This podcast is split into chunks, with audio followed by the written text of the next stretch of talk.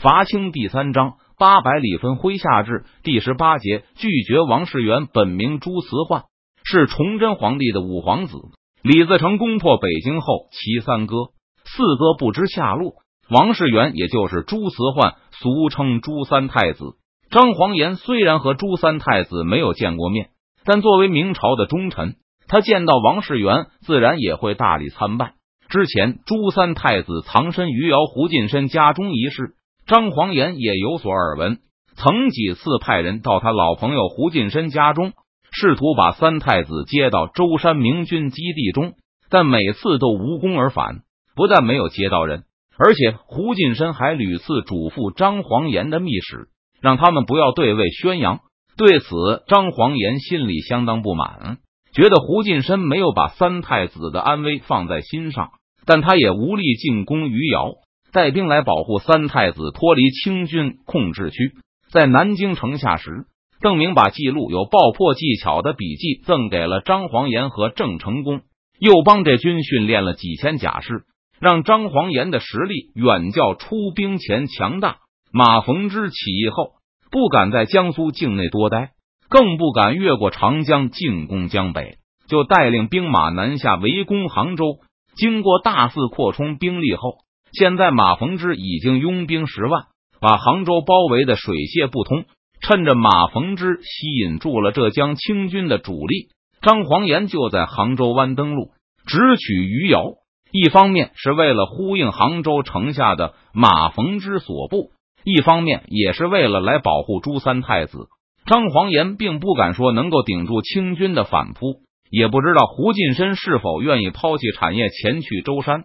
为了老朋友将来的全族安危考虑，张黄岩就只身来见朱三太子和胡进深。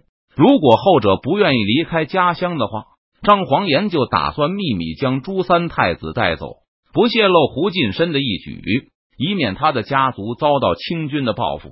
行礼完毕后，张黄岩就站起身，询问了一番王世元这些年来的经历，然后稍微发泄了一番心中的不满，责备胡进深道：“为何迟迟不让大王去舟山，置大王于险境？岂是忠臣孝子所为？”胡进深脸上露出些尴尬之色，支支吾吾的说不出话来。而王世元则张口说道：“张尚书，是我自己不想去舟山啊！”张黄岩吓了一跳，略一思索，变得更加生气，继续责备胡进深道：“是不是你担心三太祖会在路上遇到险情？你真是糊涂啊！我既然派人来接三太子，一定是有把握的。难道在这里就不会遇到危险了吗？我觉得这里更安全。达子想不到，我就躲在他们的眼皮底下。”依旧是王世元作答，他对外的身份是王世元的赘婿，和妾生子一样，这个身份也是极其受人鄙视的，甚至赘婿的身份可能要更差一些，是自己主动放弃祖宗，改认妻子的祖先为祖先。在这个时代，一般人即使到了穷困潦倒、走投无路的情况下，也不愿意出此下策。王世元这么做。就会让周围人认定他是一个没有出息的小人物。既然没有人瞧得起赘婿，那自然也不会有人关注他。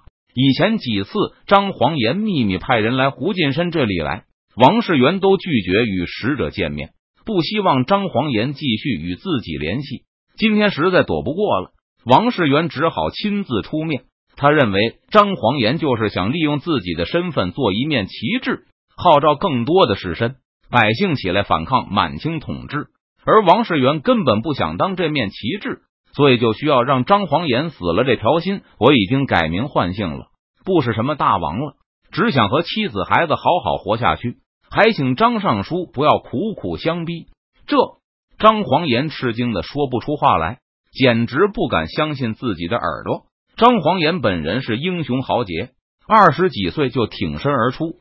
冒着巨大的风险去说服已经投降清廷的武将反正，后来更亲自带兵与清廷交战，屡败屡战，对清廷一次次的劝降嗤之以鼻，抵抗一族，振兴中华的决心从来不曾动摇过。正因为张煌言是这样的人，所以他很难理解王世元为什么甘心苟且偷生。其他人也就罢了，但王世元是大明的皇子，是崇祯的遗孤。片刻后，张黄岩又一次把怒火投向胡近身：“是你，一定是你在蛊惑大王！你这奸贼！我张黄岩与你势不两立。”张大人小声一些，听张黄岩声音越来越高亢。王世元焦急的说道：“莫要让周围人听见了。”愣了片刻后，张黄岩再次劝说道：“大王，这天下是您的祖业，是您的祖先栉风沐雨得来的。现在鲁氏虽然猖獗。”但海内数十万忠义之士仍打着朝廷的旗号与鞑子浴血奋战。大王是列皇的皇子，若是让天下人知道连大王都不肯为祖业一战，那这么多将士心里又会怎么想？那就不要让天下人知道我是先皇皇子好了。王世元摇头道：“张大人，我已经不姓朱了，现在我姓王，是胡家的女婿。可天下的忠义之士，张黄岩仍不死心。”张大人口中的忠义之士，其中也包括闯贼吗？王世元眼中突然露出怒色，恨恨的说道：“这次在南京城下，张大人是不是也和闯贼合营，然后把酒言欢了？”张大人口口声声说列皇如何如何，可记得是谁把我父皇逼死的吗？唱乱的李贼已经伏诛。虽然王世元的语气中满是责备之意，但张黄岩却腾起了新的希望。毕竟，只要王世元还记得他的父皇，就还有机会说服。现在闯营余孽已经归顺朝廷，是清兵替我父皇报的仇，不是你们。王世元打断了张黄岩，喝道：“西贼也就罢了，可龙武、永力为了替自己争夺天下，争夺我父皇的皇位，连闯贼都收留了，他们心里还有我父皇吗？”大王张黄岩还要再劝。但王世元已经不耐烦起来，站起身，做出送客的姿态。若是张大人还记得列皇的话，就请别泄露我的身世，不要连累我岳父妻子。说完后，王世元就转身走回卧室中，胡进深则把张黄岩拉出了。他女婿的屋子。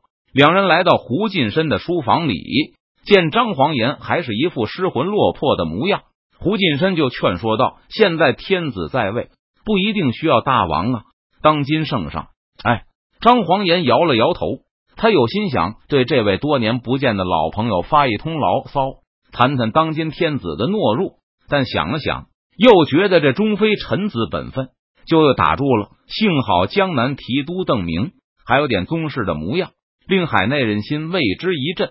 张黄岩认为这个名字是化名，所以说起时也没有什么避讳。邓明啊，现在这个名字已经传遍天下。胡进深听张黄岩说起后，也是精神一振。要说红贼毙命，真是大快人心啊！我听说后就痛饮了几杯。那时我还不知道邓明是个化名，以为是太祖高皇帝显灵给社稷降下了一位中兴良将。后来邓明威震湖广，镇斩胡全才后，我才听到风声说他其实是位隐姓埋名的宗室。直到邓明围攻南京的时候，我才得知他原来是少福王。恐怕不是少福王。张黄岩摇头道：“他告诉胡进深，福王一家都被清军抓到北京去了。以前从未听说过有幼子漏网的传闻，这个大概是误会了。而且邓明也没有自称是少福王，那他到底是哪位大王之后？”胡进深好奇的问道：“不知道。”张黄岩坦诚道：“我猜大概是位远之，没有太大的号召力，所以就没提。那张大人肯定是宗师吗？”胡进深有些不放心的说道：“谈吐不俗，举止间自有一股天家风范，而且文都师可不是莽撞之人。”张黄岩列举了一些邓明的表现，还有郑成功、李来亨他们对邓明的态度，而且邓明还说的一口凤阳话。若不是宗室，一个川人怎么会说徽音？关闭这个其实是张黄岩误会了，邓明是天津人，给军队说相声时经常用天津土语来讲。而天津话和安徽话很近似，除了张黄岩以外，其他很多人也认为邓明讲的就是凤阳话。至于两者细节上的不同，这些人要么听不出来，就算有听出来的，也认为这很正常。邓明出身的王府未必在安徽，口音当然会受到地方方言的影响。听说天子弃国后，我的军中也是人心浮动，将士们都私下议论，连皇上都不想为祖业拼命。他们抛洒热血，又是为了哪般？一说起邓明，张黄岩脸上顿时生出激动之色，而邓明身先士卒，舍死忘生，见到宗室子弟亲自上阵，将士们也都有了斗志，知道天命仍在眷顾着大明，不然又何必降下这么一位宗师呢？大家都知道，无论达子气焰有多么嚣张，最终我们还是能驱逐鞑虏，光复神州的。话匣子一打开就管不上。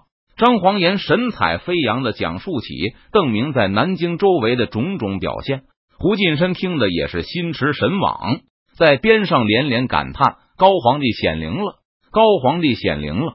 正是，只要看到宗室上阵，将士们就信心百倍，忠义之士也深受鼓舞。一个远之宗室都能有这样的效果，何况天子亲王？我已经上书天子。请他无论如何都摆驾回銮，收拾人心，还给鲁王和郑延平去信，希望鲁王能够重返前线。说到鲁王，张黄岩神色微微一暗，不过也就是一瞬而已。又说道：“若是五皇子能够出来振臂一呼，这将人心必能大为振奋。”张黄岩觉得，当东南士人百姓看到三太子如神人天降一般出现在浙江。肯定会有不少人认为这是大明中兴的征兆，便是已经投身清廷的汉族官吏，恐怕也会受到极大震动。胡兄一定要帮我，不一定要帮大明，这也对胡兄的女儿、外孙也好啊。大明中兴，五皇子怎么也是亲王？灵爱不就是王妃了吗？张兄说的是。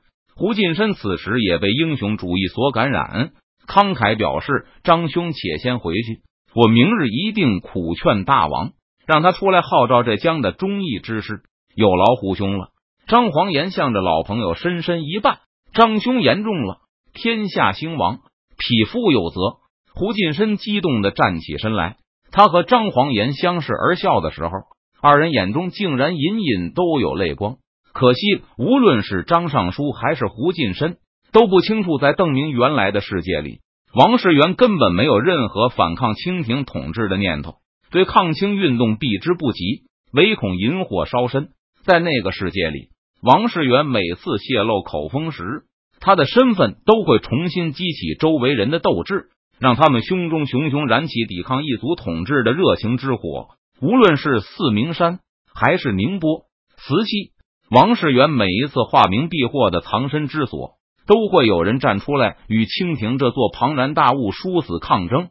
再比如，在镇海，张月怀本来只是一个普通的百姓，得知房客是隐姓埋名朱三太子后，张房东就变卖家产，要联络豪杰一同拥戴王世元起来与清廷斗争。可惜王世元每次都让这些破家舍命的人失望了。每次王世元一听说别人要抛下一切帮助他驱逐鞑虏。就马上仓皇遁走，与胡进深达成协议后，张黄岩就返回军营。第二天处理完军务后，张黄岩有些迟疑，不知道是不是应该在白天公开带人去胡府。昨天王世元明确表示不希望张黄岩公开他的身份，更抬出崇祯皇帝来。就在张黄岩迟疑不定的时候，外面突然报告有一位胡姓近身来访，快请！张黄岩看见名帖后。心中一喜，连忙让卫兵把胡近身带进来。已经见到胡进身后，张黄岩就想问对方是否已经完成了说服工作，王世元是否已经同意把姓名改回朱慈焕。但张黄岩才吐出了两个字就停住了。他看到老朋友脸上满是沮丧之色，胡进深告诉张黄岩，他女婿今天一早就带着妻子到乡下躲避去了。临行前，再三命令岳父不得向明军透露他的行踪，就是这件事也要等到下午才能去向张黄岩报告。啊！听胡进深说完后，张黄岩心里好似打翻了五味瓶。现在王世元肯定已经离余姚很远了，唯一知道他去向的只有胡进深。显然，这个知情人也没有告诉张黄岩的打算。对不忘大名的胡进深来说。王世元既然是列皇的皇子，那就依然是他的君父。既然是王世元的吩咐，那胡进深就一定不会违抗。哪怕张黄岩刑讯逼问他，也绝对不会吐露一个字。而对张黄岩来说，他虽然并没有把王世元视为君父，但作为明朝的忠臣，他也绝对不会强迫亲王去做什么事，只能尽力说服。说服不了，也只好作罢。既然如此，我也没有必要在余姚多待了。张黄岩无可奈何的摇了摇头。看到邓明的表现以及他激起的士气后，张黄岩就一直幻想在这东重复这样的壮举，幻想着能在这军中打起明世宗亲的旗号，让士兵和百姓看到顶盔冠甲的皇子亲王。张黄岩下令，尽量将余姚的百姓迁向沿海，然后搬运去舟山。实在不愿意走的百姓，则疏散到城外避难。再派人去杭州马提督那里。马逢之已经顿兵坚城下很久了，而达素不久前已经抵达南京。张黄岩觉得，如果马逢之不能在短期内拿下杭州，那就该考虑退向沿海了。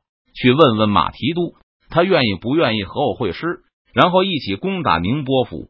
嗯，再向马提督稍微透露一下，我有办法快速攻破宁波的城墙。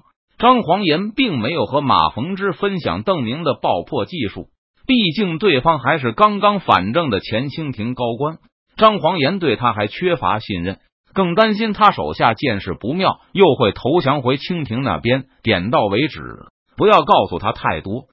在南京。奉命增援东南的满清大将达素，在询问过长江江防后，对东南的局面深感震惊。江宁、苏松还有江西的水师都全军覆灭了。达素早就知道情况可能会很糟，但并没有想到居然能糟糕到这种地步。郑成功进入长江后，苏松水师就一直避战。可等郑成功攻打崇明岛后，守军只有力量坚守核心堡垒。为了不让郑军得到水师，守军只能自行毁掉船只。至于南京和江西的水师，被邓明的一场大火烧去了大半，剩下的也都被明军缴获，已经带回武昌去了。是啊，蒋国柱告诉达素，不光水师全军覆灭，东南清军的主力部队也遭到重创，根本无力镇压马逢之的叛乱。幸好苏州城池坚固，马逢之也是仓促起兵。由于准备不足，没能拿下苏州。听说达速快到后，又主动退向浙江、南京周围的局势才趋于稳定。邓明临走时，把被俘的安庆知府都放了出来，把与知府一起被俘的清兵也交还给他，让他们带着安庆重返清廷阵营。芜湖等地也一概照此办理。对于这些文武官吏，蒋国柱也是一概留用，他根本不敢把这些人收押问罪。唯恐他们会和马逢之一起狗急跳墙造反。如果真发生了这种事，南京也没有兵力去镇压他们。不但自己不敢处理，蒋国柱还替他们向清廷求情，说什么这些人虽然被俘有辱体统，但却没有和郎廷佐一样背叛朝廷。现在朝廷乃是用人之际，还是宽待处理为好。蒋国柱还说，若是朝廷一定要追究这些人的罪过。那将来战败的官员知道没有活路，就会彻底倒向明军。此番达素带着一万北方露营南下，清廷大概还会再给他派来一支数目差不多的援军。给他的任务是尽可能打击浙军、闽军，减少他们再次入侵长江的可能。马逢之虽然号称十万，但其实都是乌合之众。蒋国柱和梁化凤一个劲的恭维达素大将军，一旦入浙。不费吹灰之力就可以剿灭马逆，只是现在东南水师全毁，大将军攻打舟山不太可能。梁化凤给达素献计道：“以末将之见，大将军可以向朝廷上书，请求移师福建，指导正逆巢穴。”达素听得微微皱眉，有些不解的问道：“正逆不是比张逆兵力还要雄厚吗？你们说我打不了舟山，却能打金乡？正逆和张逆。”都毫无陆战之力，所依仗的不过是大海相隔而已。蒋国柱马上给达素分析道：“但是耿帆水师雄厚，本来就与正逆在伯仲之间。这次江宁一战，正逆水师也损失不小，耿帆足以对付。再说还有大将军坐镇，正逆跳梁小丑，何足道哉？正是今夏与大陆不过一水之隔，两个时辰就能度过。”只要登上金夏地面，正逆也就只有束手就擒。梁化凤脸上也是带着余笑。江宁城下，正逆二十万大军，被末将三千人马就杀得溃不成军，又岂当得住大将军雷霆一击呢？